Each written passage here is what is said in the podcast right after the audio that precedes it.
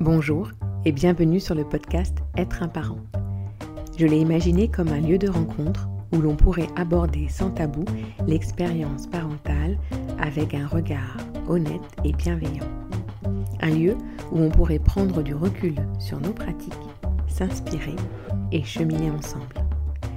Je m'appelle Lika je suis passionnée de l'humain, du tout petit et de ce qu'il devient, de nos relations, de nos cultures et de notre nature commune. Aujourd'hui, je reçois Séverine Guy, accompagnante parentale et éducatrice spécialisée dans le haut potentiel. Le haut potentiel, qu'est-ce que c'est? Il existe beaucoup de fantasmes et d'imprécisions sur le sujet. Lors de cet échange passionnant, nous revenons sur la définition et quelques signes évocateurs de ce neuroatypisme au quotidien. Séverine nous présentera son parcours et ce qui l'a mené à trouver sa place, qui lui va si bien, dans l'accompagnement à la parentalité. Nous abordons dans cet épisode les questionnements récurrents pour les parents et l'importance d'affiner sa perception de soi pour changer de regard sur cet enfant qui bien souvent nous ressemble tant. J'aime l'humilité et la justesse de Séverine. Elle est reconnue pour son enveloppement chaleureux et son pragmatisme. Je vous laisse sans plus tarder en sa compagnie. Je vous souhaite un très bel épisode. Bonjour Séverine. Bonjour Lika. Je suis contente, vraiment ravie de, proposer cet échange aujourd'hui pour euh, l'audience du podcast Être un parent. C'est vraiment un, un, plaisir de pouvoir enfin le faire parce qu'on a eu quelques rendez-vous manqués. Oui. et puis voilà, quelques, quelques années qu'on se suit maintenant, parce que je crois que ça passe plus vite qu'on le voudrait. Euh, et j'ai vraiment hâte de pouvoir, au cours de cet échange, ben, euh, et, enfin voilà, te présenter, aborder euh, le cœur de ton métier, le cœur aussi de ta passion, je crois. Et, puis, euh, et puis déjà donner quelques pistes pour les, les, parents qui écoutent et qui sont peut-être euh, en, questionnement ou, ou en, recherche euh, d'éclaircie. Voilà. Absolument. Peut-être pour commencer, est-ce que tu peux te présenter, me parler de toi, enfin nous parler de toi, de ton parcours et puis de ce qui t'a emmené à être aujourd'hui à cette place-là? Ok, alors d'abord, merci beaucoup de ton invitation, Lika. Euh, c'est mon premier enregistrement de, podcast et je suis absolument ravie que ce soit avec toi parce que euh, voilà, on s'est rencontrés, comme tu dis, il y a quelques années sur, euh, sur un de mes festivals et, je continue de suivre assidûment ce que tu proposes parce que, parce que j'aime beaucoup ta vision et, ce que tu es plus globalement. Donc merci beaucoup, je suis très honorée de ton invitation. Alors pour me présenter, euh, moi je m'appelle Séverine Guy, j'ai été éducatrice spécialisée pendant plus de 20 ans en institution au départ. Euh, et euh, donc j'ai accompagné des enfants, des, jeunes enfants, des enfants, des préados, des jeunes adultes hmm. euh, et leurs familles, bien évidemment, dans, dans, dans, une volonté de les aider à, s'épanouir, en tout cas à construire leur vie. Et puis, le travail en institution m'a amené à une période de ma vie à une grande perte de sens. Euh, non pas dans l'accompagnement que je proposais, mais dans le système de l'institution, hmm. euh, et qui, euh, qui du coup m'a amené à un, joli burn-out, comme, ça arrive à, hmm. comme ça arrive à beaucoup de monde, qui a été mêlé professionnel et, et, personnel. Du coup, voilà, les choses se sont hmm. enchaînées de ces façons-là. Euh, voilà, donc il y, a eu, il y a eu quelques années où je me suis demandé un petit peu euh, ce que j'avais envie de faire, ce que j'aimerais faire, et puis euh, en me reconnectant vraiment à ce qui m'anime depuis toujours, je me suis rendu compte que ce que je sais faire de mieux et ce que j'aime le plus faire, bah, c'est d'accompagner, de soutenir, de guider les autres. Mmh. donc j'ai réfléchi à comment j'allais pouvoir, pouvoir faire ça désormais, en sachant que c'était plus possible en institution pour moi. Et puis il se trouve que au milieu de tout ça, il y a 11 ans, un petit être est arrivé dans ma vie. je suis devenue maman. Euh, je suis devenue maman de, mon fils Samuel, qui, qui aujourd'hui a 11 ans. Et euh, cette maternité qui était très très attendue, très très désirée, euh, dans un contexte très clair pour moi et très, c'était un vrai choix Voilà, un, vrai, vrai choix. Il s'est trouvé qu'elle s'est avérée beaucoup plus compliquée que tout ce que j'avais pu imaginer. Hmm. Et, euh, et, alors que, alors que j'étais éducatrice spécialisée, bah, tu sais, on dit souvent que les cordonniers sont les plus mal chaussés. et ben là, je me sentais très mal chaussée, vraiment, vraiment, vraiment, euh, avec une profonde culpabilité parce que tout ce que je savais parfaitement gérer sur mon lieu de travail, tout ce que j'avais fait pendant des années, ben, j'arrivais pas à le mettre en application à la maison avec mon fils. Hmm. Je le sentais lui en difficulté, voire en souffrance. Moi, j'étais en difficulté et en souffrance. Et puis au fil de différentes recherches, parce que je sentais bien qu'il y avait quelque chose qui était, euh, qui était souffrant pour cet enfant. Euh, et comme maman, bah, parfois on se dit que ça peut être euh, médical, tu vois, que ça hmm. peut être organique, j'ai envie de dire. Donc j'ai fait beaucoup de spécialistes. J'ai entendu beaucoup que l'anxiété maternelle se transmettait. J'ai été très culpabilisée. Euh, je, pratiquais le, le, cododo à l'époque, donc c'était lié au cododo. Enfin, il y a eu beaucoup de jugements sur ma façon d'être maman, jusqu'au jour où j'ai rencontré euh, une gastropédiatre, étonnamment, qui la première m'a parlé de haut potentiel pour mon fils. Mmh. Euh, cette dame était, était spécialisée dans le haut potentiel. Euh, et, donc, euh, pour elle, il n'y avait aucun doute. Euh, il avait un an et demi à l'époque. Hein. Mmh, mmh.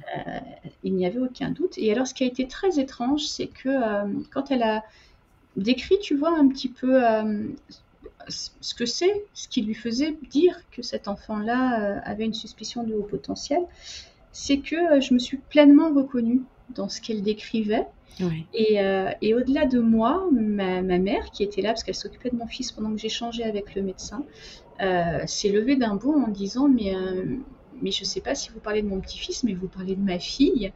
Et, et tout s'éclaire sur son parcours, sur son histoire. Et tu vois, comme là, je suis en plein soleil, bah, c'était ça, comme un grand coup de soleil tout d'un coup qui, qui, venait, qui venait tout éclairer. Donc à partir de là, bah, comme beaucoup de parents, je me suis beaucoup posé de questions, j'ai cherché beaucoup d'informations, j'ai parcouru des livres, des blogs, etc.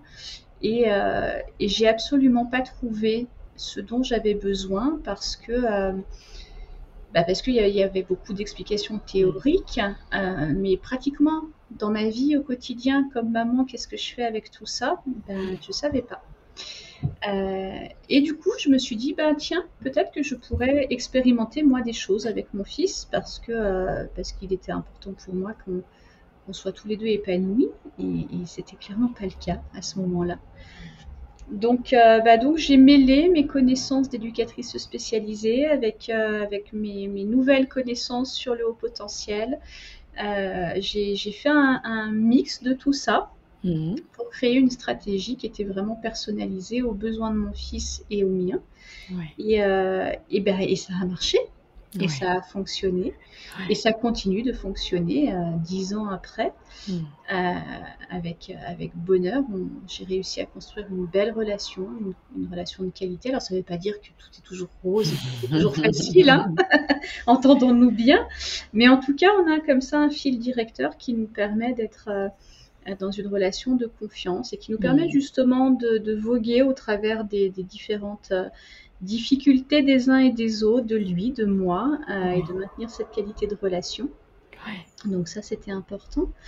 Et, euh, et, quand j'ai découvert ça, je me suis dit, mais il faut que je le partage, tu vois. Il faut que, il faut que d'autres familles puissent, puissent profiter de ça. Et c'est comme ça que j'ai commencé à faire de l'accompagnement pour les parents d'enfants au potentiel avec l'intention de les aider à favoriser l'épanouissement de leurs enfants, mais aussi avec une intention très claire qu'on entend peut-être moins. Alors avec toi on entend beaucoup, mais euh, dans d'autres domaines de parentalité on entend peut-être moins avec vraiment le souci que les parents prennent soin d'eux aussi. Oui. Euh, et de vraiment trouver cet équilibre entre le bien-être des parents et le bien-être des enfants. Ça c'est vraiment quelque chose qui me, qui me tient profondément à cœur parce que je pense que ça ne peut pas être autrement. Euh, euh, et, voilà comment, euh, comment j'ai commencé bah, par écrire un blog, des articles de blog, et puis faire des vidéos sur YouTube, et puis publier sur Facebook, et, et finir par créer une communauté. Et puis ensuite, j'ai lancé le premier festival des parenthèses atypiques dans lequel tu as, tu as généreusement et magnifiquement mmh. participé. on a fait la deuxième édition cette année. Et puis je continue bah, d'essayer de, soutenir, de guider les familles qui en ressentent le besoin et qui sentent que pour elles, euh, c'est le moment de faire le premier petit pas. Super. Merci pour ce partage qui est à la fois intime parce que, euh, parce que tu parles de ton être parent et, à quel point ça a pu bouleverser aussi euh, bah, ton fonctionnement global. Finalement, ça, ça, a ça a redistribué les cartes différemment, je crois, pour un équilibre euh, professionnel, en tout cas, qui fait aujourd'hui, qui s'insère parfaitement bien dans ta vie personnelle. Donc ça, c'est vraiment super. Peut-être avant de, parce qu'il y a plein de choses que tu dis qui me, qui m'interpellent, euh, mais euh, avant de te demander peut-être ce que ce qu'a dit ce qu'a dit le médecin quand as un an et demi, il a pu voir les premiers signes. Est-ce que tu peux nous dire ce qu'on entend par HP au potentiel? Une peut-être une sorte de définition, même si je sais que c'est pas si évident, mais. Ok. Oui, c'est important peut-être de définir ce qu'est le haut potentiel. Alors, euh, peut-être que pour le définir, on va déjà expliquer ce que c'est pas. Euh, mmh. Peut-être mmh. qu'on va, mmh. va contribuer ensemble là à, lever quelques, quelques préjugés, quelques a priori. On a beaucoup parlé euh, d'enfants surdoués à une, à une certaine époque et on a encore tendance parfois à confondre le haut potentiel avec, euh, avec l'enfant surdoué, qui pour moi est, vraiment deux choses différentes. Hmm. C'est-à-dire qu'être à haut potentiel, c'est pas du tout être un petit génie euh, pour qui tout réussit. Alors ça existe, il y a des hauts hmm. potentiels comme ça, c'est ce qu'on voit à la télé hein, ou dans les journaux, quand on nous dit qu'ils ont passé leur bac à 15 ans et qu'il y a vous savez, les, petits, les petits, petites nanas ou les petits mecs à lunettes euh, qui sont adorables comme tout et, et qui, qui survolent leur scolarité et à qui tout réussit et qui sentent bien dans leur peau, etc. Il y en a, et bien heureusement qu'il y en a, mais c'est pas la majorité des, mm. enfants au potentiel. Euh, donc déjà, c'est pas ça, voilà, c'est pas, c'est pas euh, être un petit génie. Moi, j'aime pas non plus réduire le haut potentiel à sa composante intellectuelle. On parle beaucoup de HPI euh, pour, pour, parler des hauts potentiels. Moi, j'aime pas trop ce terme-là parce que ça réduit vraiment mm. la personne à sa composante intellectuelle. Et nos enfants et nous, sommes tellement plus que ça que, que, voilà, ce terme me dérange un petit peu. Il n'empêche que être à haut potentiel, c'est avoir des compétences intellectuelles supérieure à la moyenne des gens de notre âge, pour un enfant des gens de son âge. Euh, ça veut dire que ça passe par euh, une identification et pas un diagnostic. Là aussi, j'y tiens beaucoup. Mmh, mmh. Euh, on ne parle pas de diagnostic parce que c'est pas un trouble, le haut potentiel. Donc, on parle d'une identification. donc, qui suppose d'avoir un score au test de QI en France, parce que c'est très culturel, en France de, de 130 pour, pour pour pouvoir identifier ce, haut potentiel. Mais, et j'y tiens beaucoup, euh, le test de QI ne fait pas tout. On peut avoir un score au test de QI qui soit supérieur à 130. Et c'est vraiment l'analyse euh, l'analyse de, la personne qui va faire passer le test, l'analyse de la personnalité de l'enfant, euh, qui peut définir un haut potentiel, même si le score de 130 n'est pas, n'est pas obtenu je vais fermer le balcon. Ça aurait été dommage. Hein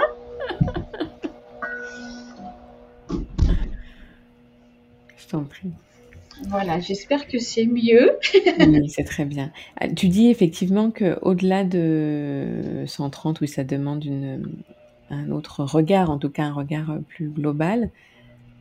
Ça me fait penser que parfois, il y a un, un résultat en dessous de 130 avec une, une hétérogénéité des résultats, tu vois, et, et, qui pourtant, avec un regard global, peut pointer également. Euh, Absolument. Absolument. Alors, on, est, on est dans cette période-là, pendant qu'on enregistre cet épisode de ton podcast, on est dans une période un peu particulière autour de tout ça, parce qu'il y a une espèce de guéguerre qui est en train de se jouer entre ceux qui défendent que sans ce résultat 230, euh, on ne peut pas identifier le haut potentiel. Et puis ceux qui disent, bah, c'est le haut potentiel, c'est pas qu'un score de QI, c'est aussi une personnalité particulière. Je fais partie de ce courant-là, puisque moi, mes mentors, c'est euh, mon ami Fanny Nussbaum et, les autres, euh, Olivier Revol et autres. Donc je fais partie de ce courant-là. parce que j'observe, je constate, je vis moi-même, parce que c'est mm. vraiment par l'expérience, que le haut potentiel, c'est vraiment une autre manière d'être au monde. Euh, ça ne peut pas se résumer à des compétences intellectuelles, c'est vraiment un autre regard sur le monde, euh, une autre manière de ressentir les choses, une autre manière de vivre les choses simplement. Mm-hmm. Mm-hmm. et, donc, oui, le, test des compétences intellectuelles et le test de QI reste intéressant, mais ce n'est qu'un indice parmi d'autres indices. Euh, et, comme tu le dis, tu vois, parfois il y a des enfants qui ont euh, des dysgraphies, des dysorthographies, des troubles de l'attention, euh, qui peuvent venir faire chuter le score au test de QI, et il n'empêche pas qu'ils sont quand même, ils font quand même partie de la grande famille des hauts potentiels, ou simplement un enfant qui est particulièrement anxieux. ou, qui a une anxiété de performance pendant le test. Il y, a tout un tas de facteurs qui peuvent venir fausser aussi les résultats. D'où l'intérêt et la grande importance euh, de, regarder tout le reste de ce qu'est l'enfant pour voir s'il rentre dans ce profil ou pas. Oui. Et on parle de HPI et de HPE parfois de façon différente. Est-ce que alors tu intègres euh, ces deux définitions dans celle de HP ou bien Alors le haut potentiel émotionnel c'est encore autre chose euh, que le haut potentiel intellectuel. Euh, actuellement, moi, je ne suis pas qualifiée pour parler vraiment de haut potentiel émotionnel. Euh, tiens, ça me donne une idée pour ta dernière question. voilà, je pourrais, je pourrais peut-être vous, conseiller quelqu'un qui est vraiment calé sur ce sujet-là. moi, ce n'est pas mon champ de compétence, le haut potentiel émotionnel. Euh, donc euh, voilà. Euh, en tout cas, en tout cas, ce n'est pas forcément lié au, potentiel. C'est vrai que les, les termes hein, se ressemblent, donc on a tendance à faire une association. mais pour autant, c'est pas. On peut être au potentiel émotionnel sans être au potentiel intellectuel. D'accord. Ce, sont deux choses qui sont différentes. Donc là, tu accordes finalement que le HPI tel qu'il est décrit classiquement, ordinairement, ce correspond au HP que tu accompagnes. Absolument. D'accord. Parce que tu vois, ça, me touche beaucoup quand tu dis euh, un regard spécifique sur le monde, une relation au monde particulière. Pour moi, ça résonne fort avec euh, cette euh, sensibilité émotionnelle. Absolument.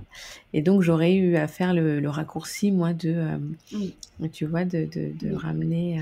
Alors là, là où tu as raison de le faire, mais en dehors du HPE. Euh, je ne sais pas ce qu'il, je ne sais pas ce qu'il, de quoi il est composé le HPE, donc c'est pour ça que je préfère ne pas me, positionner sur cette question-là. Euh, ce qui est certain, c'est que euh, si tous les hypersensibles ne sont pas au potentiel, mais par contre tous les hauts potentiels sont hypersensibles. Oui. Oui. Tu vois? Hmm. Donc il y a vraiment. Euh, et, au-delà, tu, me demandais s'il y avait des signes. Euh, oui. sur, quels signes est-ce qu'on pouvait euh, oui. se dire tiens, peut-être ça vaudrait le coup que j'aille creuser, peut-être pour les familles qui nous écoutent. Hmm. Il y a en effet cette hypersensibilité qui va même au-delà d'une hypersensibilité. On parle d'hyperesthésie, c'est-à-dire que le. et même d'hyperacuité. c'est-à-dire que c'est à la fois une, une hypersensibilité sensorielle, c'est-à-dire de, du goût, du toucher, de l'odorat. Hein, tu vois, moi, je prends souvent l'exemple de, de, mon fils quand il était petit, euh, qui, qui, rentrait dans l'ascenseur. On habite dans un immeuble de, de 8 étages, donc ça fait du monde, tu vois. Et en fait, il était capable de me dire qui était passé avant nous dans l'ascenseur, simplement au parfum qui s'en dégageait. Euh, voilà, donc il y a vraiment euh, cette hyperesthésie sensorielle et cette hypersensibilité émotionnelle qui les rend finalement tantôt euh, plus capables de gérer leurs émotions que les autres parce qu'ils en ont mhm. une plus grande conscience, mhm. et tantôt euh, bah, ils sont plus vite saturés des émotions et de l'intensité qu'ils euh, ressentent. donc voilà, c'est pas forcément une, faiblesse, tu vois, on a tendance parfois quand on parle d'hypersensibilité à, penser à quelque chose qui nous fragilise. Mhm. moi je pense pas et j'observe dans mes accompagnements que euh, bien souvent, une fois qu'elle est, euh, qu'elle est acceptée, cette hypersensibilité, qu'on arrête de lutter contre, mmh. euh, et ben on, s'aperçoit que ça peut être une grande force dans le sens où, dans les moments où notre énergie est suffisante, elle nous donne meilleur, une meilleure compréhension de ce qui se vit en nous, hmm. euh, une meilleure, une plus grande lucidité, j'aurais envie de dire, sur ce qui se vit en nous et ce qui se vit pour les autres aussi. Hmm. Hmm. Et puis, bien sûr, à d'autres moments, quand l'énergie est plus faible ou quand tu as vraiment beaucoup de, sollicitations, à ce moment-là, effectivement, la saturation peut être plus rapide. Donc, il faut aussi savoir, et pour les enfants et pour les adultes, se protéger. Se protéger, oui. Voilà. Mais c'est pas forcément une faiblesse. Ok. Est-ce que alors, ça veut dire que une partie de la définition de HPE, c'est l'hypersensibilité? Ouais. C'est ça, ouais. ouais. Je pense. Ok. On avait, j'avais enregistré un épisode avec Elodie Crépel l'année dernière. C'était à elle que je pensais, ouais. Ah oui, ouais. ouais, Et, et, donc je remettrai les, les informations en description de ce mm. podcast. Donc c'est un, un, épisode qui est disponible. Ouais. Ok. Ok, tu parlais tout à l'heure de, du regard de, du, de ce médecin, de ce gastropédiatre sur ton enfant de un an et demi, qui a su déjà voir des premiers signes? Qu'est-ce qu'il avait identifié? Qu'on Alors, la, la, première chose qu'il a, que lui a identifié, puis après je vous parlerai de, après mes lectures, ce que moi j'ai pu euh, me mmh. rappeler. Euh, la première chose qu'il a identifié, c'est que ce petit bonhomme d'un an et demi bah, faisait des phrases complètes avec euh, un sujet, un verbe et un complément, et qui mmh. disait je surtout. Euh, c'est la première chose qui, l'a alerté. Alors comme moi à l'époque, je, travaillais en institution, mais avec des, enfants porteurs de handicap, pour moi il allait juste bien, tu vois. J'avais pas d'échelle de, mesure de ce que font les autres ou de ce qu'ils ne font pas. Donc il y a eu ça, et puis il y a eu aussi euh, vraiment cette façon d'être au monde différente, c'est-à-dire cette grande curiosité, euh, le fait qu'il posait mille et une questions sur tout ce tout ce qu'il y mm. avait dans le cabinet, etc. Euh, mais je crois que lui, enfin elle, c'était une femme, ce qui lui a mis la, vraiment la puce à l'oreille, c'est au niveau du langage. Oui. Euh, c'est vraiment ce qui est venu. Alors il faut savoir que tous les enfants au potentiel n'ont pas un langage très développé si tôt. Il y a des enfants qui mettent plus de temps à parler, mais par contre, une fois qu'ils parlent, ils font des phrases complètes et ils mm. disent je. Voilà, mm. on passe rarement par le langage bébé ou pas très longtemps. Euh, avec, euh, avec les enfants au potentiel. Euh, et puis, dans les signes qui peuvent, qui peuvent nous, faire nous poser des questions comme parents, moi je me rappelle que tout petit, pas loin de la sortie de la maternité, même à la maternité, il me scrutait. Hmm. J'avais vraiment ce regard hmm. scrutateur que décrivent, décrivent, aussi beaucoup les familles que j'accompagne, comme si il était en, quête permanente de comprendre ce qui se passe autour de lui très tôt. Très, très, très, très tôt. Euh, et ça a duré très longtemps et ça dure encore, tu vois, par exemple, c'est amusant quand, euh, quand moi-même je me sens pas très bien, mais que j'en ai pas encore conscience. Tu sais, on a des moments comme ça, comme parents, où on a l'impression que ça va, alors qu'à l'intérieur de nous, il se passe déjà des choses mm. qui nous disent que non, ça va pas si bien que ça. et souvent, dans ces moments-là, mon fils me dit, mais pourquoi tu fais cette tête? Mm. Alors que moi, j'ai pas l'impression d'avoir un visage différent de celui mm. d'habitude. Et voilà, ils ont vraiment ce, euh, ce, cette capacité à, percevoir. oui. Voilà. Ouais, se connecter différemment, plus, plus, profondément. Oui, absolument. Mm. Après, dans les autres caractéristiques, ce qu'on retrouve fréquemment chez les hauts potentiels, c'est ce qu'on a, d'ailleurs, c'est le seul symptôme, là on peut parler de symptômes, c'est ce qu'on appelle la dysynchronie. Euh, qui a été identifié par Jean-Charles Terrassier il y a déjà de nombreuses années. La dysynchronie, c'est le fait que l'évolution de nos enfants ne se, ne se fait pas de manière linéaire. Oui. C'est-à-dire qu'il y a des enfants qui vont euh, par exemple, euh, bah, comme, si on prend l'exemple de mon fils, mais d'autres aussi, parler très tôt. Il a parlé à un an et demi en même temps. Il a parlé, il a commencé à parler en même temps qu'il a marché, tu vois. Hmm. Euh, qui parle très tôt, mais qui pour autant, bah, il est monté sur un vélo. Il avait 7 ans. Ouais. Parce que ça, c'était beaucoup plus compliqué pour lui. Ou des enfants qui vont être très à l'aise socialement, mais qui par contre vont avoir un petit retard pour, pour des apprentissages plus scolaires. Hmm. Euh, donc c'est vraiment cette évolution qui, qui, ne se fait pas de manière linéaire et qui met beaucoup en difficulté les parents en hmm. général parce qu'on n'a hmm. pas de modèle de référence. Oui. Euh, et quand on devient parent, on a besoin d'être rassuré sur le fait que l'évolution de notre enfant se fait euh, correctement. et avec un haut potentiel, ben, en fait, on ne peut pas parce qu'il il y a des domaines dans lesquels il va tout d'un coup exceller alors que dans d'autres, il va être, on va le considérer en retard. Alors, j'aime pas ce terme d'en retard, mais hmm. c'est comme ça que hmm. socialement on l'identifie. Hein. Euh, et puis tout d'un coup, la balance va s'inverser. Il y a un autre domaine qui va prendre le dessus et un autre qui va vraiment être laissé de côté. Donc c'est vraiment voilà cette évolution en euh, pas du tout linéaire qui est vraiment une des caractéristiques euh, hmm. des enfants à haut potentiel avec l'hyper, donc on a parlé d'hyperacuité, hein, cet ensemble d'hyperesthésie et d'hypersensibilité. Euh, et puis la, troisième caractéristique vraiment forte, euh, c'est le fait que les enfants au potentiel très tôt, on a l'impression très tôt qu'ils savent qui ils sont. Hmm. je ne sais pas si ça résonnera pour, pour les, les, personnes qui nous écoutent. mais c'est ce genre d'enfant, on dit alors lui, il ira loin parce qu'il sait ce qu'il veut. Hmm. Alors, il y a d'autres enfants euh, qui savent ce qu'ils veulent et qui ne sont pas au potentiel, mais ils ont cette conscience d'être des individus uniques très vite. Hmm. Euh, ce qui suppose que très vite, papa et maman ne sont plus les super-héros qui restent des super-héros très longtemps pour les autres enfants. Euh, parce que très vite, ils comprennent nos failles, ils comprennent nos blessures, ils hmm. perçoivent nos manques. donc très vite, on, ils s'individualisent beaucoup plus vite euh, que les autres enfants.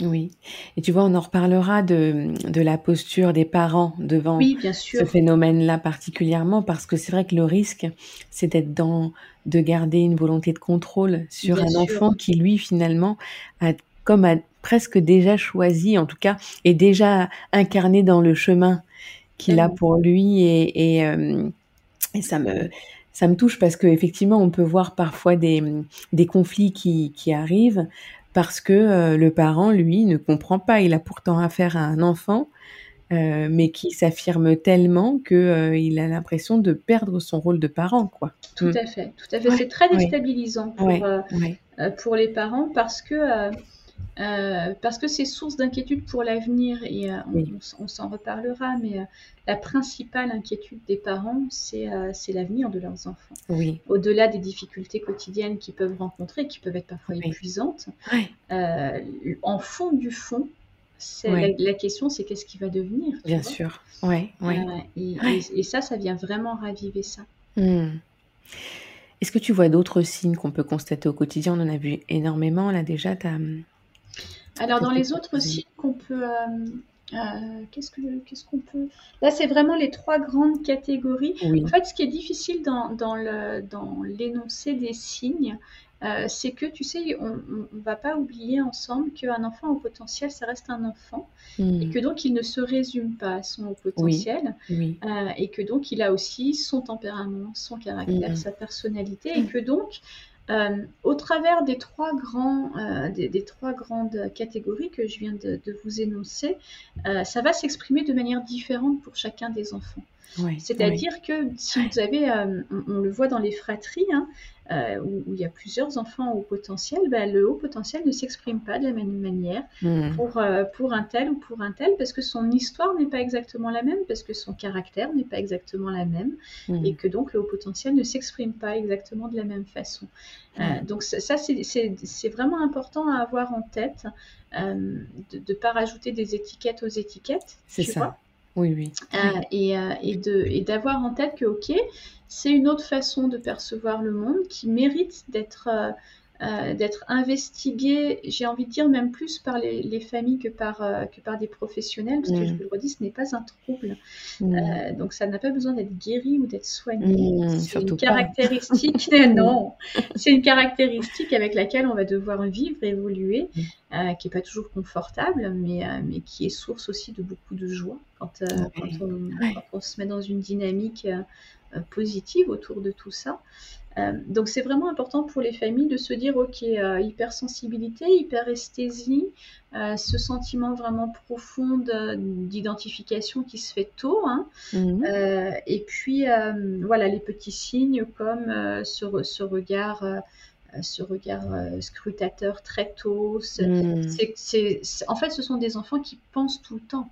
Hmm. Euh, ce sont des enfants qui questionnent beaucoup, mais pas, ils ne questionnent pas en surface, en fait. Hmm, avec des euh, réflexions profondes, quoi. Voilà, les, réflexions sont profondes. Moi, j'ai eu des, conversations politiques avec mon fils, il avait 6 ans, tu vois, hmm. euh, aux premières élections qu'il a connues. Et vraiment, c'est un thème qui le passionnait. c'était vraiment un thème, et ça continue d'ailleurs de toujours beaucoup m'intéresser. mais voilà, ils vont avoir des centres d'intérêt qui vont être surprenants pour des hmm. enfants de leur âge hmm. euh, et qui et, qu'ils ont besoin vraiment d'explorer en profondeur. Euh, qui ne peut pas rester juste. Tu sais, avec plein d'autres enfants, tous les enfants posent des questions et c'est normal qu'ils le fassent, mais en général, une, réponse un petit peu vague, un petit peu euh, hmm. va leur suffire. Tu vois Un enfant au potentiel, ça va pas lui suffire. Il a vraiment besoin, euh, besoin d'aller en profondeur et, il a surtout et par-dessus tout besoin de mettre du sens sur hmm. les choses. Hmm. Euh, c'est vraiment, euh, s'il y avait qu'un seul besoin qu'on devait retenir chez, chez, les enfants au potentiel, c'est ces besoins de sens. C'est vital. C'est un besoin qui est vital pour eux de comprendre qui est une logique. Alors on comprend pourquoi les apprentissages scolaires sont parfois douloureux et compliqués, parce qu'il n'y a pas toujours de sens euh, et c'est pas toujours euh, rattaché à une logique. Donc ça aussi peut-être c'est important de, le partager aux familles. On peut tout à fait être au potentiel et être en échec scolaire mm. ou rencontrer des difficultés à l'école. Euh, parce que bah, le, système scolaire, en tout cas français, est fait pour 98% des enfants. Mm. Euh, et n'est pas fait pour, pour les 2% euh, d'enfants atypiques. la psychologue qui suivait ma fille m'a dit qu'il y avait deux tiers d'enfants au potentiel en échec scolaire. Bien sûr, absolument. moi, ça m'a marqué. Hein, oui, oui, ouais, c'est marquant. Et, et c'est pas euh, ce qui est important, et moi j'œuvre beaucoup à travailler là-dessus, en tout cas à diffuser ce message-là. Ce n'est pas parce que l'enfant manque de quelque chose. Mm. Ce n'est pas l'enfant qui est, qui est en difficulté, c'est le système scolaire qui n'est pas adapté à lui. c'est vraiment important de faire cette distinction parce que tu sais, quand on, quand on, on s'acharne à vouloir faire rentrer des, des, ronds dans des carrés. Ça euh, et puis surtout, euh, et puis surtout, ça crée des blessures, tu eh vois. Ben, bien sûr. Voilà. Donc c'est vraiment important d'avoir en tête de ok le système. Euh, alors certains enfants s'adaptent très bien. Encore une fois, pas de mm. généralité. Hein. Mm. certains enfants s'adaptent très bien, surtout les petites filles en général. Et puis certaines, et puis certaines maîtresses s'adaptent très bien aussi. Tu vois, certains maîtres et maîtresses, bien sûr. en avoir croisé sur ma route, euh, euh, c'est c'est oui, c'est dépendant malheureusement, en tout cas de. Oui de, la personne qui va proposer. Et, euh, tu, fais bien, tu fais bien de le dire parce que moi j'ai mm. aussi beaucoup de, de, professeurs des écoles qui, qui, dans ma communauté qui me suivent et qui mm. le font sur leur temps perso parce que euh, euh, parce qu'il n'y a rien de mis en place vraiment mm. au niveau de l'éducation nationale. Donc bien sûr qu'il y a de très belles personnes, mais comme tu dis, la, difficulté c'est que ça va être dépendant d'une année à l'autre sur qui notre enfant va tomber. Et puis surtout on parlait du besoin de sens, mais il y a aussi ce besoin de se sentir aimé qui est très très important mm. pour les enfants au potentiel, parce qu'ils se sentent en permanence en décalage. Mm. Euh, et euh, donc, ils ont vraiment ce besoin de se sentir aimés. Et quand ils arrivent à nouer une relation affective avec euh, une institutrice, un, des mm. professeurs au collège ou au lycée, alors tout d'un coup, les apprentissages deviennent beaucoup plus simples pour eux. alors que si le climat affectif, s'ils se sentent pas reconnus, s'ils se sentent jugés, s'ils se sentent, ils vont complètement se fermer, ils vont s'auto-saboter. C'est ça. et ne pas investir leur apprentissages. Donc ça, c'est vraiment aussi quelque chose d'important. Oui, oui. Les parents, quand ils viennent te voir en général, c'est euh, quand ils ont une suspicion, quand ils ont euh, une identification qui est déjà posée. Comment, comment ça se passe? J'imagine plusieurs cas, mais... Ouais, mm. c'est ça. Il y a, y a, vraiment plusieurs cas. Il y a les parents qui, euh, qui ont une identification et qui ressortent de l'identification avec encore plus de questions qu'avant. Parce que, bah parce que le, on, pense comme parents qu'une fois qu'on aura l'identification, euh, on va souffler, ça nous aura donné du sens à nous aussi. Euh, et, on va enfin pouvoir trouver des solutions et on se rend compte qu'en fait, ben non. Hmm. On repart avec notre compte rendu. Alors, là encore, certains professionnels proposent des accompagnements euh, voilà, plus ou moins adaptés à mon sens, mais en tout cas, il y en a qui le font. et puis d'autres ne le font pas du tout. et, voilà, et tu repars avec ton test et, et ben voilà. Qu'est-ce qu'on fait de mmh. tout ça maintenant? Ben, On ne mmh. sait pas. Mmh. Donc j'ai pas mal de familles comme ça qui, euh, qui rejoignent mes accompagnements en disant Ok, euh, moi j'ai l'identification, mais euh, ça résout pas les difficultés que je rencontre dans ma vie quotidienne. ça me permet pas de savoir comment me positionner avec cet enfant. Je, ne comprends toujours pas mieux comment il fonctionne. Il y, a vraiment cette question de la compréhension. j'ai pas le mode d'emploi, quoi. Il n'a pas été livré avec. Je ne sais pas comment il marche. Euh, donc il y a beaucoup cette question-là. Et après, il y a aussi d'autres personnes qui, euh, euh, bah, qui s'interrogent parce qu'elles ont lu, elles ont entendu peut-être ce podcast, peut-être un de mes articles de blog, peut-être d'autres livres d'autres collègues et se disent tiens, ça résonne. Je ne sais pas dans mmh. quelle mesure c'est juste ou pas, mais ça résonne. donc voilà, qui viennent chercher de, l'information sur, sur cette question du haut potentiel et surtout sur cette question de, de quel parent est-ce que je peux être face à cet enfant. Oui. c'est beaucoup, moi mes accompagnements sont vraiment beaucoup centrés sur quel modèle pouvons-nous être mmh. pour nos mmh. enfants. Mmh. comment est-ce qu'on peut devenir des modèles inspirants pour nos enfants, justement.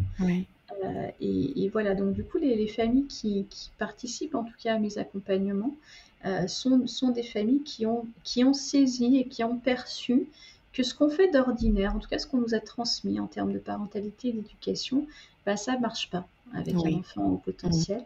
Alors pour dire la vérité entre toi et moi, Lika, je pense que ça marche avec très peu d'enfants. En vrai de vrai. en vrai, n'est-ce pas? En vrai de vrai. Mais il se trouve que je me suis spécialisée sur l'accompagnement de ces familles-là parce que c'était euh, c'était ce que j'avais envie de faire. Euh, mais tout ça pour dire qu'il n'y a pas une stratégie spécifique aux enfants au potentiel. Euh, par contre, effectivement, c'est essentiel de tenir compte du haut potentiel dans, dans ce qu'on va mettre en place au sein de nos familles.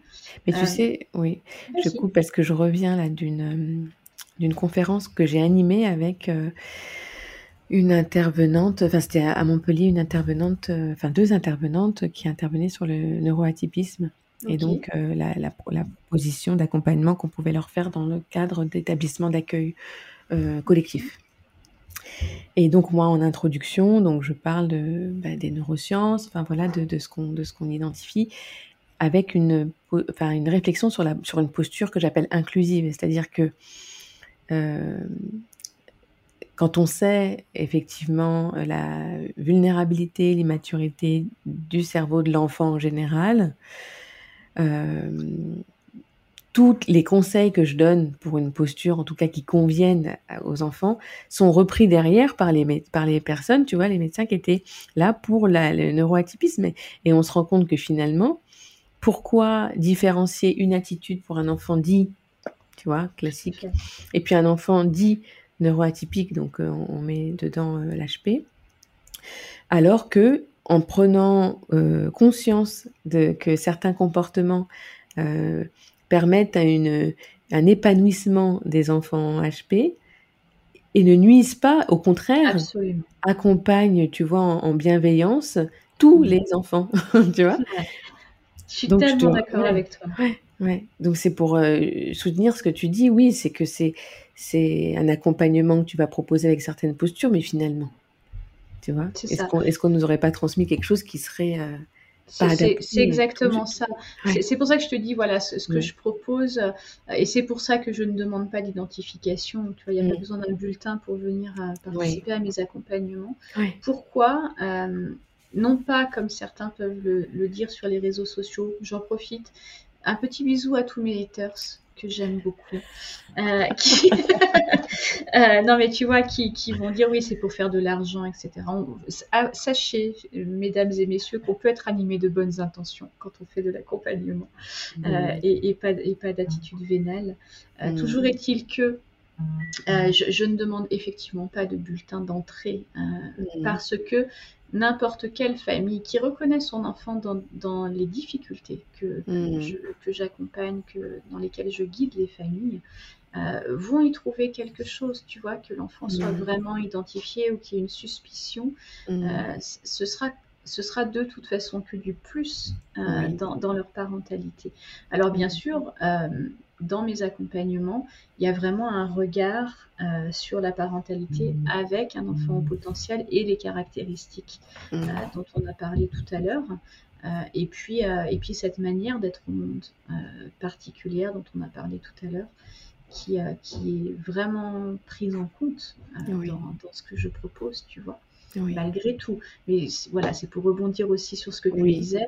Euh, quelqu'un qui n'aurait pas d'enfant au potentiel suivrait un de mes accompagnements, ne trouverait pas que c'est complètement dingue, tu vois. Oui, oui, complètement. Oui, euh, autre chose que tu m'as dit qui m'a touchée, qui reviendra peut-être sur l'accompagnement que tu proposes, c'est que euh, ben moi, comme toi, j'ai pris conscience de mon, mon neuroatypisme au moment où j'ai mis au monde un être totalement différent de ce, qu'on, de ce, que j'attendais. Non, mais de ce qu'on peut retrouver classiquement, tu mais Oui, oui, et je crois que euh, euh, c'est le, le cas de beaucoup de parents, tu vois, de se rendre compte, en tout cas, d'interroger peut-être euh, des particularités qu'ils n'ont pas posées comme des forces, comme des pouvoirs, tu vois, jusque-là. Et, et, et, je trouve que c'est un double c'est double effet qui se coule, quoi, tu vois. C'est tellement ça. Mais tu sais, moi, quand je suis ressortie de cette première consultation, j'étais beaucoup plus euh, bouleversée d'avoir enfin compris enfin pu mettre du sens à, tout ce que je ressentais. Ben et cette espèce de mmh. validation de non je ne suis pas folle tu sais. Et, euh, il y, avait donc une raison que je vive les choses de cette manière là euh, depuis 30 ans parce que j'ai eu mon fils il avait 30 ans j'avais 30 ans tu vois. Euh, et j'étais beaucoup plus bouleversée que ça que d'apprendre dans un premier temps le haut potentiel de mon enfant. C'est ça. Ça m'a beaucoup plus perturbée. Je te rejoins c'est fréquent assez fréquent. Alors, on n'a pas d'études scientifiques sur, euh, sur ce thème, mais euh, que ce soit moi ou mes collègues qui proposent d'autres accompagnements, euh, que ce soit Fanny, que ce soit Jean-François Laurent ou que ce soit encore d'autres, on observe tous que, en tout cas dans, les familles qui, demandent du soutien et qui demandent de l'aide, il y a au moins un des deux parents qui est aussi au potentiel. Alors, souvent, c'est amusant parce que souvent les, familles se présentent comme hypersensibles. Hmm. Tu vois, comme s'il y avait quand même encore un, tabou à pouvoir s'imaginer le potentiel et que l'hypersensibilité socialement est quand même c'est plus facile de le reconnaître. Et puis c'est plus euh, c'est reconnu comme plus humble. Et absolument. Absolument. Donc souvent elles vont se présenter comme ça en disant voilà moi j'arrive pas à accompagner par exemple les émotions de mon enfant mais moi-même je suis pas à l'aise avec les mmh, miennes, mmh, euh, mmh. je suis hypersensible etc. Et, et euh, j'ai envie de te dire 100% des cas euh, je crois que 100% des familles que j'accompagne, et c'est souvent des mamans, il y a quelques papas, mais souvent ce sont les mamans, euh, au fil de l'accompagnement se découvrent, enfin acceptent l'idée que ce fonctionnement-là leur parle aussi. Alors ce qui est intéressant aussi, c'est que euh, parfois elles ont des profils très différents de leurs enfants, parfois elles ont des profils opposés. Certaines mamans, par exemple, vont avoir un profil très laminaire, donc très homogène, très très réflexif, beaucoup moins émotionnel, avec une recherche plus de sensations que d'émotions, etc. Mm. Et elles sont face à elles à un enfant qui, qui, qui fonctionne presque à l'inverse de qui mm. elles sont, tu vois. Mm. Euh, donc ça les met encore plus en difficulté, bien sûr, pour, euh, pour les accompagner. Mais euh, pour, pour, pour, revenir à ce que tu disais, oui, bien sûr, il y a au moins un des deux parents. Et, et moi, j'ai même tendance à dire que pour supporter un haut potentiel, rien que mieux qu'un autre potentiel, donc c'est c'est quand même pas rare que les deux le soient chez, chez les parents en tout cas. et c'est comme oui, c'est souvent ça qui les fait se rencontrer et, bah, s'apprécier d'ailleurs. Ouais. Mmh. Mmh. Parce que là finalement, euh, oui, il y a, oui, ben, c'est de ce deuxième effet qui se coule que je voulais aussi aborder avec toi parce que c'est pour toi un double accompagnement et c'est d'autant plus justifié que tu vises aussi et surtout le bien-être du parent et certainement la, la, compréhension de ce qu'il est. Quoi. Absolument. Ouais. c'est-à-dire que moi, en fait, tu vois, dans tout ce qui était proposé en parentalité jusqu'à maintenant, euh, je voyais beaucoup, et vous allez en trouver beaucoup, hein, euh, des blogs, des articles, des livres, etc., sur euh, comment faire pour que mon enfant gère mieux ses émotions, comment faire pour qu'il devienne plus autonome, comment faire pour qu'il s'oppose moins, pour résoudre ce qu'on pensait être des problèmes des enfants tu vois. Et, euh, et, moi, je me, dans, ma, dans, ma, dans mon vécu de maman au potentiel, d'un enfant au potentiel, j'avais tellement conscience que euh, bah, qu'on est les modèles de nos enfants et que euh, ce chemin, il ne peut se faire qu'à deux, en fait. Oui. il ne peut se faire qu'on on ne peut pas mettre en place des choses pour nos enfants si déjà nous on ne sait pas quel parent on est ou quel parent on a envie d'être. Mm. Ça manquait profondément de sens pour moi et mm. comme je te le disais, le besoin de sens c'est tellement important. Mm. Euh, donc voilà, donc c'est vrai que j'ai orienté mes accompagnements sur. Euh, euh, il y, a toujours, que ce soit dans mes contenus en ligne accessibles, tu vois, individuellement, sans accompagnement personnel, il y a toujours une partie parent, une partie enfant, et ce sera toujours le cas parce que, euh, euh, parce que les enfants ont à développer des compétences il ne rencontre, c'est pas une somme de problèmes un enfant, tu mmh, vois, pour mmh, moi. Mmh. S'il y a un comportement dérangeant pour la famille, c'est probablement que l'enfant a besoin de développer des compétences qu'il n'a pas encore acquis. et c'est aussi probablement que le modèle que qu'on lui donne. que l'environnement Voilà, que l'environnement, que notre manière peut-être de communiquer, que notre manière peut-être de, euh, de se positionner n'est pas, n'est pas suffisamment claire. Hmm. Euh, et, j'ai aussi observé beaucoup que euh, ce qui aide le plus un enfant au potentiel à s'épanouir, c'est l'authenticité de ses, de ses parents. C'est-à-dire que euh, nos enfants, je vais faire une petite parenthèse là-dessus parce que je trouve ça vraiment intéressant. Tu sais, on parle beaucoup d'empathie pour, euh, pour les, personnes au potentiel et c'est pas tout à fait vrai, c'est même faux. Les, les, hauts potentiels ne sont pas empathiques, ils sont sympathiques. Mm. Euh, alors, ça veut pas dire qu'ils sont plus sympas que les autres, encore que. mais, toujours est-il que la sympathie, c'est différent. La sympathie, c'est vraiment le fait de ne plus. L'empathie, c'est quand on est en capacité de percevoir ce que ressent l'autre. Oui, de euh, de soi finalement. Voilà, mais qu'on peut s'en détacher. Tu vois, c'est, euh, euh, je vais voir une copine qui, qui, vient de se faire larguer ou de divorcer, ou bah, je rentre chez moi, je suis encore un petit peu triste pour elle, mais je porte pas sa tristesse en moi, tu vois, en rentrant chez moi. Une personne au potentiel, elle est sympathique, c'est-à-dire qu'elle absorbe les, les, les, émotions des autres et elle ne sait plus ce qui est à elle et ce qui n'est pas à elle. Ça, Donc cette personne-là, quand elle va voir une copine malheureuse, bah, quand elle rentre, elle est malheureuse. Oui, et euh, dévastée même. Hein. Voilà, et elle ne sait plus si c'est parce si c'est d'elle, de, son vécu à elle, ou si c'est à quelqu'un d'autre. Donc imaginez euh, les enfants qui n'ont pas cette capacité de raisonnement, euh, même à haut potentiel, parce que leur cerveau est, toujours immature et vulnérable, comme tu le disais tout à l'heure. voilà, ça, devient un, des, zones intenses, en fait, d'émotions intenses, de sensations même corporelles intenses parfois. Euh, et donc vient avec ça des espèces de petites antennes qu'ils ont au-dessus de la tête, des espèces de détecteurs à mensonges et à incohérence, en tout cas, mmh, mmh. à désalignement.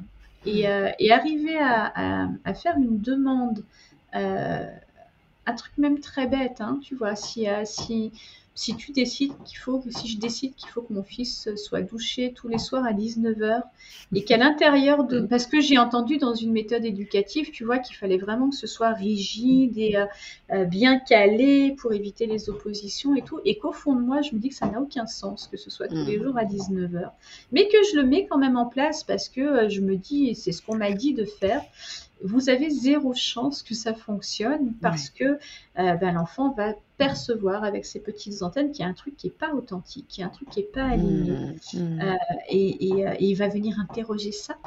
Mmh. D'où la nécessité euh, d'être, d'être ancré et d'être aligné dans qui l'on est comme parent pour, pour, pouvoir accompagner ces enfants-là de, de, la meilleure des façons.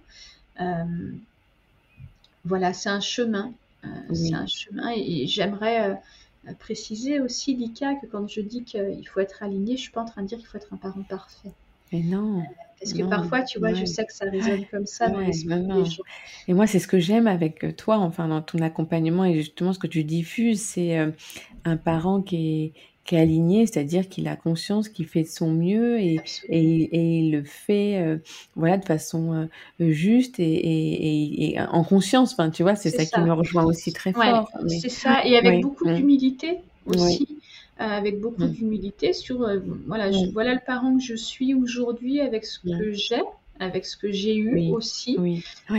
et, avec aussi, moi j'aime beaucoup ça, avec cette vision sur l'avenir de euh, c'est quoi mon prochain petit pas pour, pour offrir à mon enfant une meilleure version de moi-même, mmh, tu vois? Mmh, Je trouve que c'est un booster exceptionnel, en tout cas pour moi ça l'a été, euh, de, de, de, me dire, ok, euh, voilà ce que je suis aujourd'hui, voilà quelles sont mes failles, mes manques, mes vulnérabilités, mes forces aussi.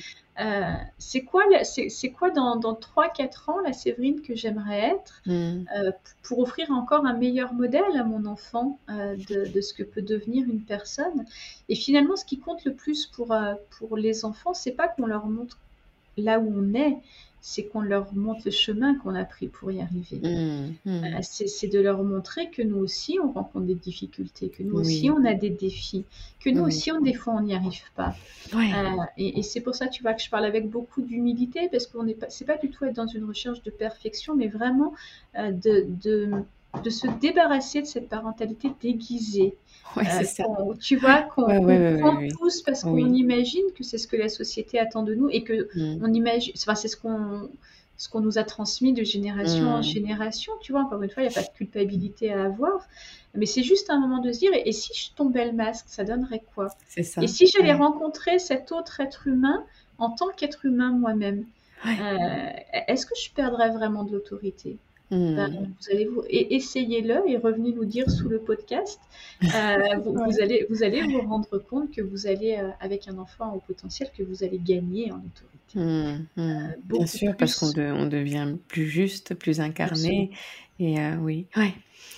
Ce que j'aime aussi beaucoup dans, dans ton accompagnement, c'est que tu accompagnes en douceur à changer de, complètement de regard quand même. C'est ça et de, tu vois, du regard posé euh, sur l'enfant, sur le lien parent-enfant.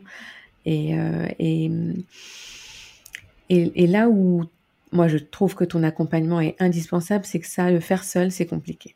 C'est très compliqué. C'est mm, très mm. compliqué de le faire seul. C'est risqué en tout cas, tu vois, parce que oui. Oui, oui, c'est risqué. Et puis, tu sais, tu, me disais euh, pourquoi les parents viennent me voir. Euh, ils viennent aussi souvent me voir parce qu'ils se sentent seuls et démunis. Oui, oui. Euh, donc, en effet, je, propose des accompagnements en accès auto-coaché, j'appelle ça. Hein, parce que je sais que pour certaines familles, bah, c'est le support, en tout cas elles en sont là dans, dans leurs mmh. demandes, tu mmh. vois.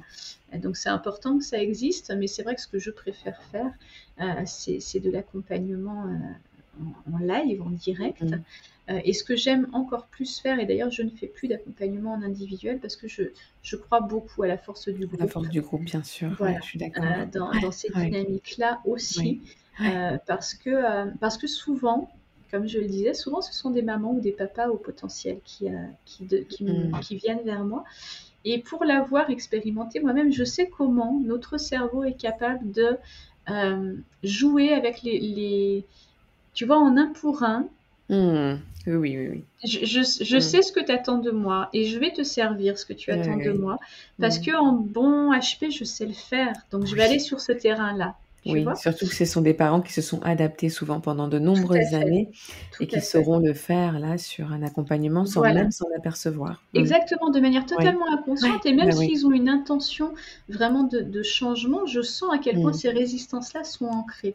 Oui. Euh, alors qu'en accompagnement de groupe, se rendre compte que les autres partagent les mêmes questionnements, se mm. rendre compte que euh, euh, les, vulnérabilités ne sont finalement pas dangereuses. Euh, ça autorise, je trouve, beaucoup plus. Cette, tu vois, le paradoxe, c'est que plus on est nombreux, plus on arrive à aller en soi, je trouve. Et, du coup, l'accompagnement est beaucoup plus efficace. Donc, c'est vrai qu'actuellement, je ne propose plus que des accompagnements de mm. groupe dans, dans, lesquels voilà, comme tu le dis, on essaye petit pas par petit pas, avec mm. là où chacun en est, vraiment là où chacun en est, euh, bah, de changer d'abord de regard sur soi, sur, mm. euh, sur ce que c'est que d'être parent, ce que mm. c'est que d'être parent de cet enfant-là, euh, ce que c'est que d'être parent dans son milieu social, culturel, parce qu'on ne vit pas dans tous, tu vois, moi j'ai des gens du Liban, j'ai des gens du Québec, j'ai des gens de Finlande, on ne vit pas tous dans les mêmes environnements socioculturels. Et il n'y en a pas un de mieux ou de moins bien. Euh, c'est juste, c'est juste des environnements socioculturels différents. On ne on porte pas tous les mêmes valeurs éducatives. Hmm. Euh, ce qui est très important pour moi n'est pas forcément très important pour, pour ma meilleure amie, même, tu vois, hmm. même pour des gens proches.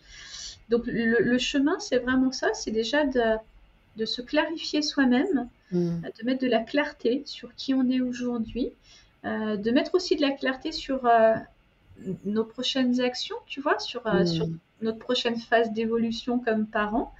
Euh, et puis à partir de ça, après, on peut créer des stratégies éducatives qui vont être pleines de sens, pleines de cohérence, pleines d'authenticité euh, face à nos enfants, en tenant compte ben, de la même manière de la personnalité de, ces, de cet enfant-là, de, de, son caractère, de son tempérament, de son potentiel, mais comme d'une caractéristique d'un ensemble de tout ce qu'il est. Complètement, oui. Euh, c'est ce qui me passionne. Et c'est vraiment un accompagnement, en tout cas que j'imagine bienveillant, parce que ce, tu n'as pas, euh, en tout cas, tu n'as pas euh, vocation à dicter, ah, tu vois, des, des dogmes, mais vraiment de permettre aux parents de trouver leur propre chemin. Et ça, ça me touche beaucoup parce que c'est que comme ça que je vois l'accompagnement et, et, on partage vraiment ça.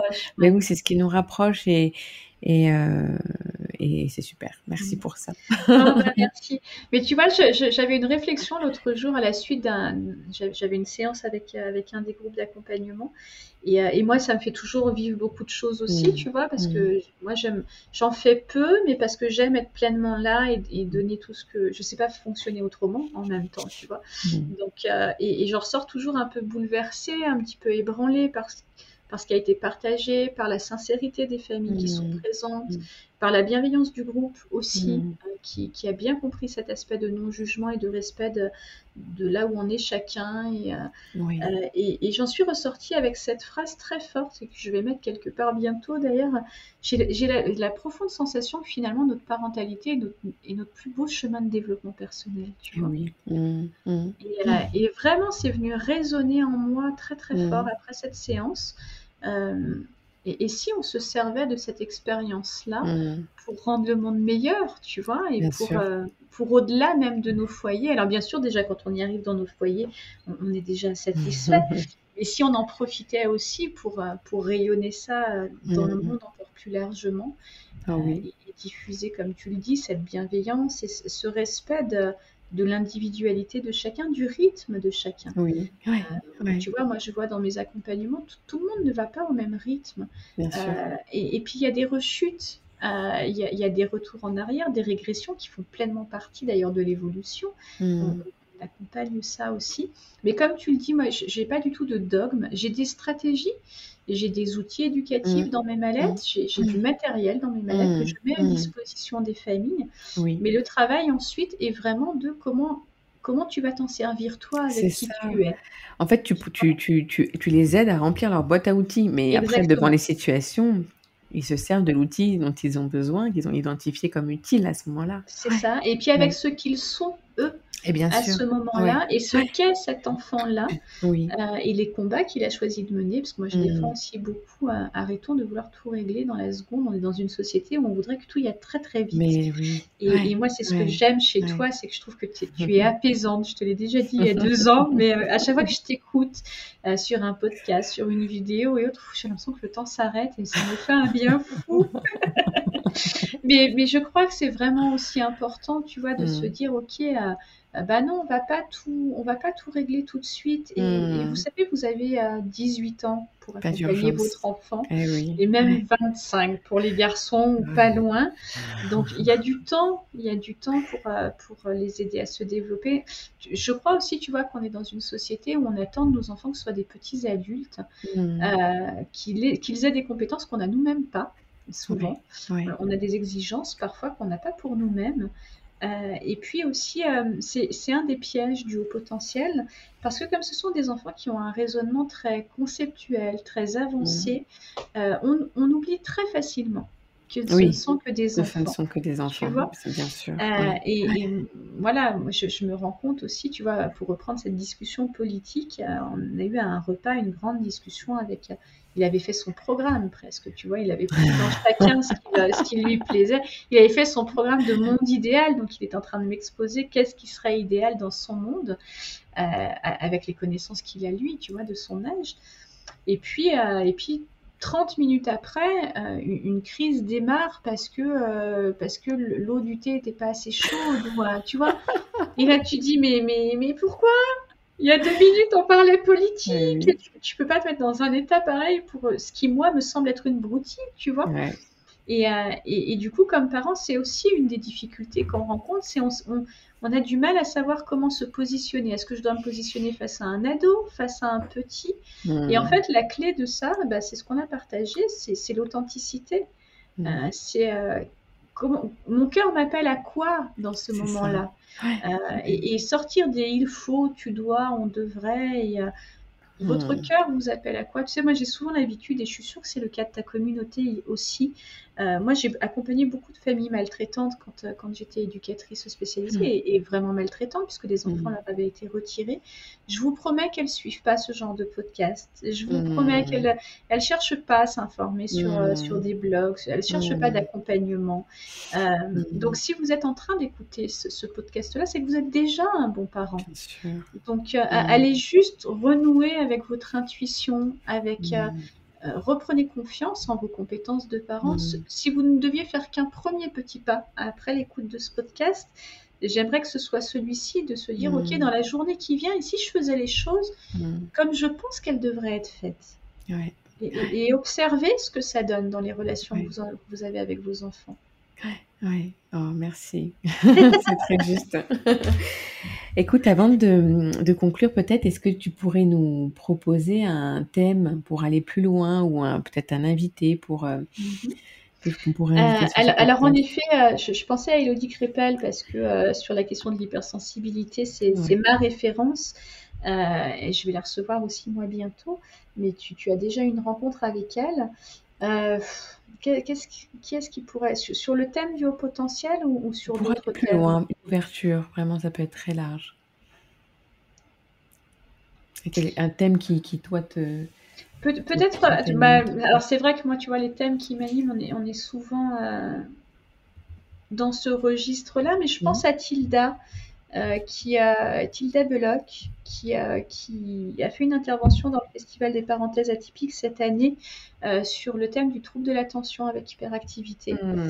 Et, euh, et, qui a fait une magnifique intervention d'une clarté comme je n'avais jamais hmm. entendue.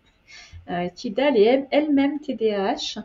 Et, et, elle accompagne les, familles dont les enfants oui, ont ce trouble. Oui.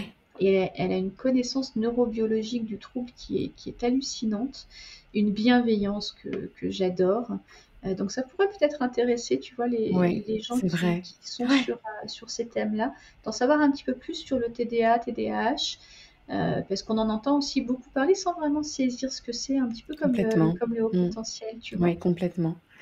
Eh ben, je, je vais te demander précision hors antenne. Ça marche, je vais te mettre pour avoir ces coordonnées. Ouais, avec joie. Et c'est une très belle idée. Merci Séverine pour cet épisode passionnant. Mais comme euh, j'ai pas été trop, j'ai cru, j'ai cru, j'espère que j'ai pas été trop pipelette parce que tu vois, moi, je, suis tellement animée euh, par, tout ça que je pourrais t'en parler des heures. On le, on le, ressent et je suis sûre que que les auditeurs euh, se sont laissés aller dans notre spirale d'échange. Je te remercie beaucoup. Où est-ce qu'on peut te trouver?